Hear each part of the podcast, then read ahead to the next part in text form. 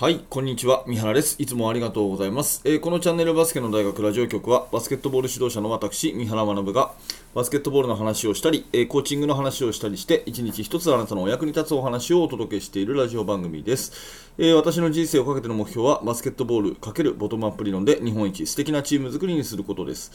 2023年の1月22日日曜日になります、えー、今日も聞いていただいてありがとうございます、えー、今日のテーマはですね JBA は主体性を大事にしているというお話をしていきたいと思うのですが、まあ、今日は日曜日なんでね、えー、いつもに比べて聞いていただいている、え数が少なくなることは分かっているんですね、えでもでもすごく大事な話をしたいと思います、えというのはですね、えーと昨日から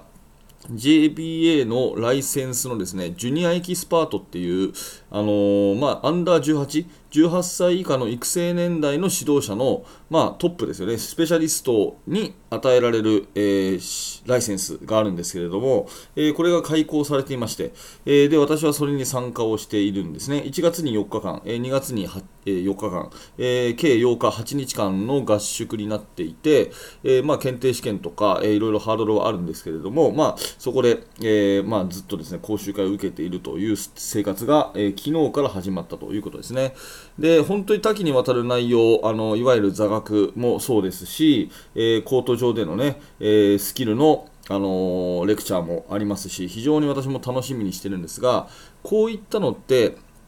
8日間、8日間ある中で、じゃあいつが一番大事な話かっていうと、絶対これ一番最初なんですよ。物事何でもそうですけど、一番最初が一番大事というふうに思うんですね。私もいろんな、まあ、えー、あの、講演会のうん、構築、それから、まあ、あれですねオンラインサロンの運営とかいろいろやっていて、やっぱりその順番ってすごく大事で、えー、私が思うのはコンテンツを作るときに一番最初がやっぱり一番大事というふうに思うんですね。うん、であの、チーム作りもそうじゃないですか、最初の新チームになった時が一番大事でしょ、ある意味ね。だから、そういった意味では、あの昨日の内容はものすごく重要だったんだろうなということを、えー、感じながらあの前のめりに受講したというところになります。で、えー、内容としてはですねもちろん詳しくは言えないんですけれども、一つはインテグリティっていうね、えー、部分で、えバスケットボールの価値を高めましょうっていう話と、あとは指導哲学、コーチング哲学と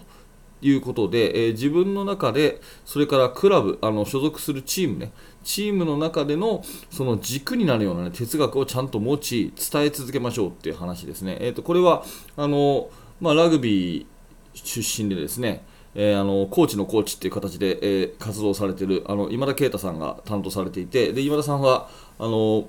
同じ私の同じようにねラジオでねあの Voicy というところで、えー、ずっと毎日放送している私本当に今田さんのあの放送を毎日聞いてるんですけどもその今田さんがやっていただいたと、え、それからえーと、昨日の最後のコマがですねその育成年代のカリキュラムを作ろうという、まあ、概論ですね。そういった形であの鈴木義和さんがやっていただいてですね、まあ、これがすごく重要だと思って私は聞いていたんですね、えー、一番最初が一番重要と。で、えー、今日の本題になるんですけどこの主体性を大事にしているっていう部分はもうあの紛れもなくない事実としてやっぱり強く押し出してるなっていうのはすごく思いました。あの技術的にこういうことを教えてくださいとかですね、えー、まあこういうふうにこの14歳まではこれを教えて16歳まではこれを教えて18歳まではこれを教えてっていうようなプログラム作りを、まあ、していくし、それをこ、ね、今日以降考えていくんですけども、その教えていくっていうか、指導者のこうスキルアップっていうことだけじゃなくて、それをですね、いかに選手が主体的に捉えられるかのやっぱりアプローチ、え、それからコミュニケーション、そういったものを大事にしていきましょうというような話が、この、ね、昨日半日は一貫してこう主張としてあったように私は思うんですね。やっぱり時代の流れとしてあの情報っていうのは出回っていて、えー、まあ、ややもするとですね経験だけでやっているあの年齢がベテランの先生よりもスマートフォンで日々世界の情報にアクセスしている子どもたちの方がひょっとするとバスケットボールの知識っていう意味ではですねもはや、え、上なんですよね。うん、私たちはこの事実をまず認識しなければいけません。まあ、私も情報発信をしている端くれとしてですね、今誰でも情報発信できるんですね。うん、だから、あのー、まあ、価値のない情報もあるし、それからすごくあの役立つ情報もあるんだけど、もう世の中に秘密っていうのはなくて、もはや全てがあのインターネット上に乗っかってるというようなそういう時代に来ていてで子どもたちは生まれた時からスマートフォンがありますからあのそれにもうアクセスする術を持っているんですね私たち大人以上に持っているということになりますだから先生がですね知識が豊富な人で、え知識で、えー、まあ、なんですか魅力を出すっていうかねあの生徒たちに先生はこんなことも知っててこんなことも知っててこんなことも知ってるんだぞっていう引き付け方はもはやスマートフォンに勝てないというところがまず大前提としてあると思います。となってきた時にあのそのたくさんの情報をですねどうやって使っていくのかと。何が今大事なのか。どんな風な判断基準でいくのかっていうような子どもたちに判断を委ねるような仕組み、仕掛け、声がけ、これができるコーチ、それから判断に迷った時に一緒になって考える、まあ、寄り添う、そういったところが指導者の役割に変わってくるというふうなことは強く強く昨日の講習会を聞いて感じたんですね。あのなので、もう一回分かりやすく言うと、教える人からその気づかせるっていうような立場に指導者っていうのはどんどん変わっていくだろうと。うん、あの昔は何も知らない子にたくさんの知識を教えるこれが先生の役割だったと思うんですね。だからまあ言われた通りやれというのがまあ先生のやっぱり一つのやり方ということだったと思うんですが今はもう子どもたちは知ってるか調べられるんですよね。調べられるんですよね。で、えー、調べられるし知ってるたくさんの情報にむしろ溢れ返ってる子どもたちに正しい判断をさせるためのやっぱりアプローチですね。うん、声がけだとかえー、コミュニケーションとか質問の能力とかねそういったことっていうのをやっぱり、あのー、私たちは磨いていかなきゃいけない、うん、知識を教える知らないことを教える自分がうまくさせてあげなきゃいけないんだっっていう前提からですねやっぱり子どもたちと一緒に成長していくっていうそういう指導者にこれからますますなるべきなんだろうなというふうに思います。まあ、自分のポジショントークにもなりますけど、まさにですね、え時代はボトムアップ理論の時代というふうに本当に強く思います。で、JBA のね、日本バスケットボール協会ですから、当然バスケットボールの技術論とその辺が並行してくるんだけれども、バスケットボールの技術論もですね、その何々オフェンスとかですね、それから、えー、まあ、ドリブルのスキルな、なんていうかな、このやり方っていうものをそのまま紹介するっていうことじゃなくて、なぜそれをやるのかと。うん、これはどういうためにやっていていつ必要なのかというようなところにすごくフォーカスされて、えー、説明がなされているというところなんですね。まあ、これは昨日の講習会というよりは、